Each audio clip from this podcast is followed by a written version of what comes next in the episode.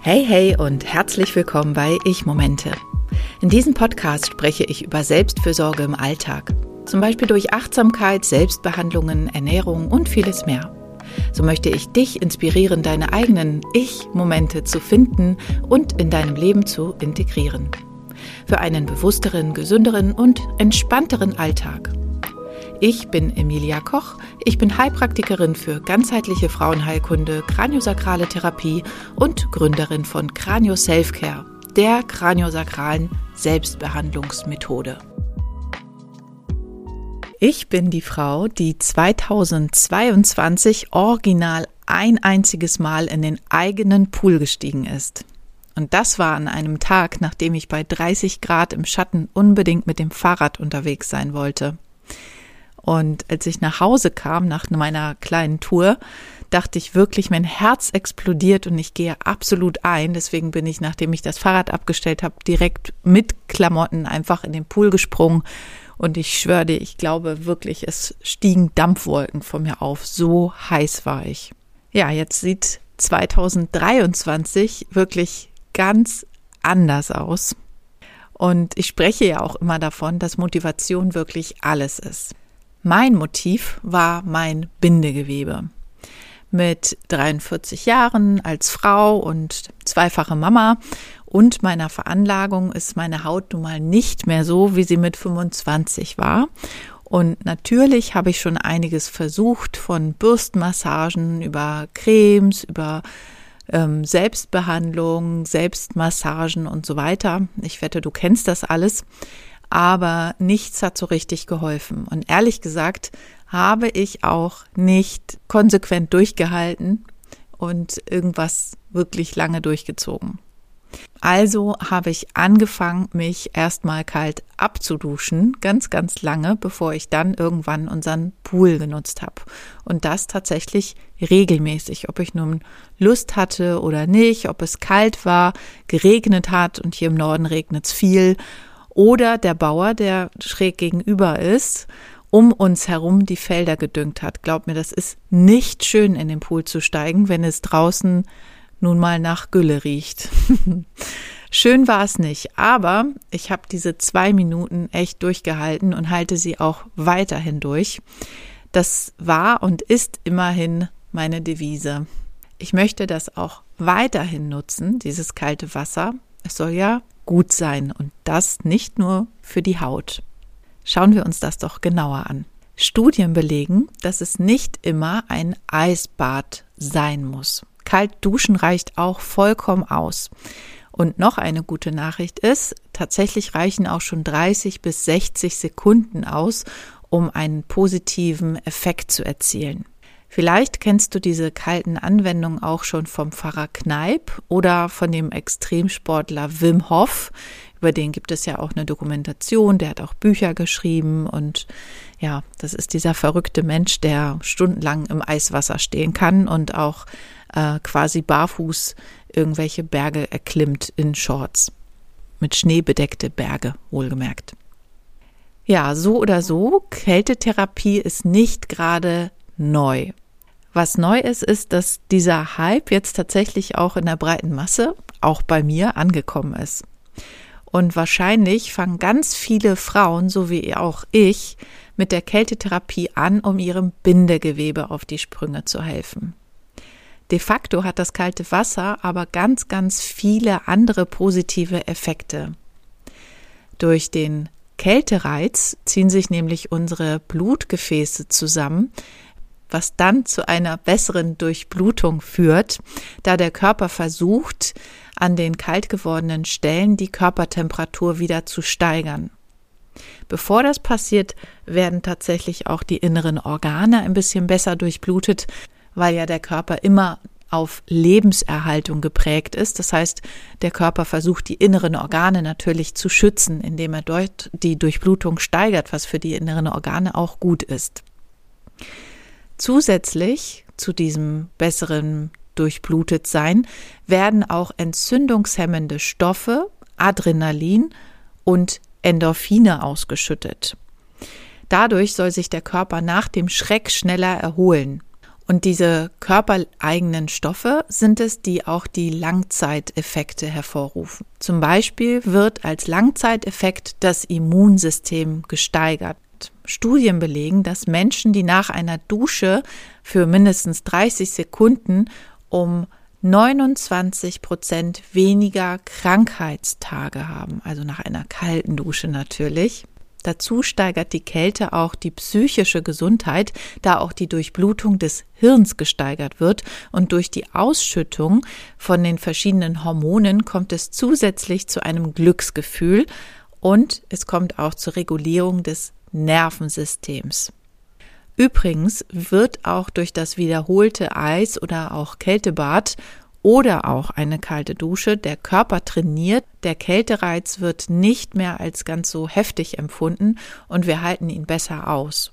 Ähm, trotzdem braucht man nicht länger als, also man sollte auch nicht länger als drei Minuten im kalten Wasser bleiben, da sonst der Körper überfordert wird. Noch eine gute Nachricht ist, dass auch die Fettverbrennung durch die Kältetherapie angekurbelt werden soll und die Regeneration und Entspannung sowieso, was auch zu einem besseren Schlaf führt. Für Frauen ist, wie gesagt, die Straffung des Bindegewebes interessant, aber es kommt auch zu mehr hormoneller Balance. Und dadurch haben wir weniger heftige PMS-Beschwerden oder auch Zyklusunregelmäßigkeiten oder auch Wechseljahrsbeschwerden. Durch das Ankurbeln des Herz-Kreislauf-Systems werden auch Ablagerungen in den Arterien vermieden, was ein super, super guter Schutz vor Bluthochdruck ist, was wiederum langfristig gegen Schlaganfall und Herzinfarkt schützt. Wenn du allerdings schon Bluthochdruck hast, solltest du das Eisbaden zunächst ärztlich abklären lassen. Das ist nämlich eine Kontraindikation. Also sollte man dann nicht einfach so machen. Menschen mit, mit Herzerkrankungen, offenen Wunden und Schwangere sollten auch auf die Kältetherapie verzichten oder sich zumindest vorher gut beraten lassen und ärztlich abchecken lassen, ob das alles so ohne weitere Probleme möglich ist. Und sowieso solltest du natürlich nicht von jetzt auf gleich ins fast zugefrorene Wasser springen. Es gibt gewisse Vorbereitung, die dir dabei hilft, den Einstieg zu erleichtern. Ich persönlich habe wahrscheinlich einen Monat lang nur meine Unterschenkel kalt abgeduscht, bevor ich mich getraut habe, auch die Oberschenkel kalt abzuduschen. Und dann hat es noch mal eine ganze Zeit gedauert, bis ich dann weitergegangen bin und so ein bisschen unterhalb dem Bauchnabel und dann irgendwann den Bauch kalt abgeduscht habe. Das habe ich bestimmt drei, vier Monate gemacht, bevor ich dann irgendwann in den kalten Pool und dann auch in den kalten See gestiegen bin. An dieser Stelle hier nochmal eine ganz kleine Werbung für mich, denn seit neuestem habe ich meinen Namen auf Insta geändert und habe auch meine Webseite umgezogen und im Rahmen dieser Veränderung habe ich angefangen, nun auch Einzel-Online-Stunden anzubieten. In dieser Stunde mit mir geht es nur um dich, um deinen Struggle, deine Wünsche, deine Bedürfnisse, Du erzählst mir ganz entspannt einfach auf der Couch mit einem warmen Tee, was dich stresst oder stört und wir schauen gemeinsam, was du für dich tun kannst, um dich besser zu fühlen. Das können zum Beispiel Phytotherapeutika sein, also Pflanzenmedizin, ähm, die vielleicht für deinen Hormonhaushalt gut sind oder auch Adaptogene, die dich wieder mehr in die Kraft bringen oder auch Nahrungsergänzung für deine Gesundheit und natürlich Selbstbehandlung, die ich dir empfehle. Also, wenn du dir eine kompetente, ganzheitliche Beratung und ein ganz individuelles Konzept nur für dich wünscht, buch dir gern einen Termin mit mir. Den Link dafür findest du in den Show Notes. Also, nochmal zurück zum Thema Eisbaden. Langsam anfangen und Stück für Stück Weitergehen ist bei der Kältetherapie einfach der Schlüssel. Ich habe ja vorhin vom Wim Hof gesprochen, diesem Extremsportler, der hat seine ganz eigene Methode erfunden, wie man das angehen kann, beziehungsweise wie er es auch angeht, sich da stundenlang ins kalte Wasser zu stellen. Und zwar trainiert er die Atmung. Er atmet und empfiehlt das auch, so in seinen Büchern und Trainings zunächst einmal 30 bis 40 Mal hintereinander ein und aus, ohne Pause. Und danach hält er die Luft für eine Minute lang an. Zunächst machst du davon zwei Runden, bis sich der Kreislauf daran gewöhnt hat. Das kann sein, dass dir dann schwindlig wird, wie auch immer. Danach machst du diese Atemtechniken, diese 30 bis 40 Mal hintereinander ein und aus und eine Minute lang anhalten. Das ist eine Runde, davon dann auch mehr als zwei Runden hintereinander. Wenn du diese Atemtechnik dann beherrschst, gehst du ins kalte Wasser oder stellst dich unter die kalte Dusche. Und wenn du dann unter dem Wasser stehst oder im Wasser stehst, setzt du die Atemtechnik ein, um keine Schnappatmung zu bekommen und auch die Kälte besser auszuhalten. Trotz der Atmung, wie gesagt, trotz der Atmung, wie gesagt, nicht zu lange im Wasser stehen. Also Experten empfehlen wirklich nicht länger als drei Minuten und auch Hals und Kopf zu bedecken. Und aus eigener Erfahrung kann ich sagen, dass es super gut ist, wenn der Kopf nicht nass wird. Und ich persönlich halte auch die Hände aus dem Wasser, was wirklich lustig aussieht, was mir aber wirklich hilft, diese Kälte auch besser zu ertragen. Und natürlich sollte man sich danach direkt etwas Warmes gönnen, also einen warmen Tee oder ganz kuschelige Sachen, in denen man den Körper gleich aufwärmen kann. Und wenn du nach dem Bad nicht bald wieder warm wirst, also den ganzen Tag über vielleicht frierst, spricht das dafür, dass du zu lange im Wasser warst. Also selbst wenn du nach zehn Sekunden bereits wieder rausgehst und dann aber den ganzen Tag über frierst, dann waren diese zehn Sekunden auch schon zu lang. Dann darfst du noch langsamer anfangen. Vielleicht wirklich mit einmal reindippen für eine Sekunde und dann wieder raus. Ganz langsam das aufbauen. Und eigentlich reicht es für deine Gesundheit auch aus, und es soll sogar besser sein, wenn man nur jeden zweiten Tag ins Wasser steigt.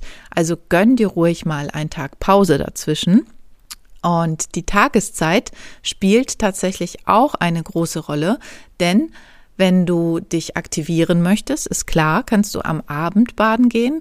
Und das fand ich spannend, denn das wusste ich tatsächlich noch nicht, dass die Kälte am Abend eher entspannen wirkt. Ich habe bisher die Abendstunden nicht äh, gebadet, also in den Abendstunden Bäder vermieden, weil ich dachte, dann werde ich wieder so wach und kann nicht schlafen. Aber scheinbar soll es wirklich sehr entspannt wirken. Probiere ich vielleicht mal aus. Auch wenn ich hier jetzt überwiegend vom Baden gesprochen habe, die Kältetherapie kann man natürlich auch mit Abduschen oder so wie nach Pfarrer Kneip mit einem Wechselarmguss oder mit einem Wechselfußbad machen. Hier nochmal die kleine Zusammenfassung für dich, warum du dich vielleicht doch überwinden solltest, ab und an mal kalt zu duschen. Die Kältetherapie ist gut für dein Immunsystem, für deine psychische Gesundheit. Sie kann sogar antidepressiv wirken.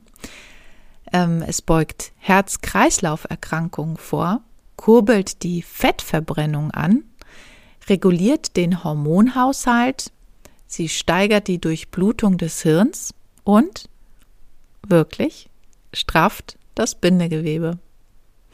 Und glaube mir, wenn ich es geschafft habe, kannst du es auch. Vielen Dank, dass du dir die Zeit für meinen Podcast genommen hast. Alle Links zu dieser Folge und meine Webseite findest du in den Show Notes. Und denke daran, Ich-Momente und Selfcare im Alltag sollten eine Selbstverständlichkeit sein.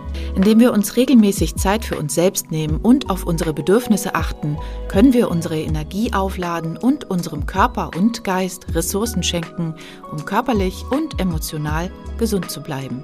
Finde deine eigenen individuellen Praktiken und Routinen, die für dich am besten im Alltag funktionieren und dir gut tun. Bis zum nächsten Mal wünsche ich dir viele gelungene Ich-Momente.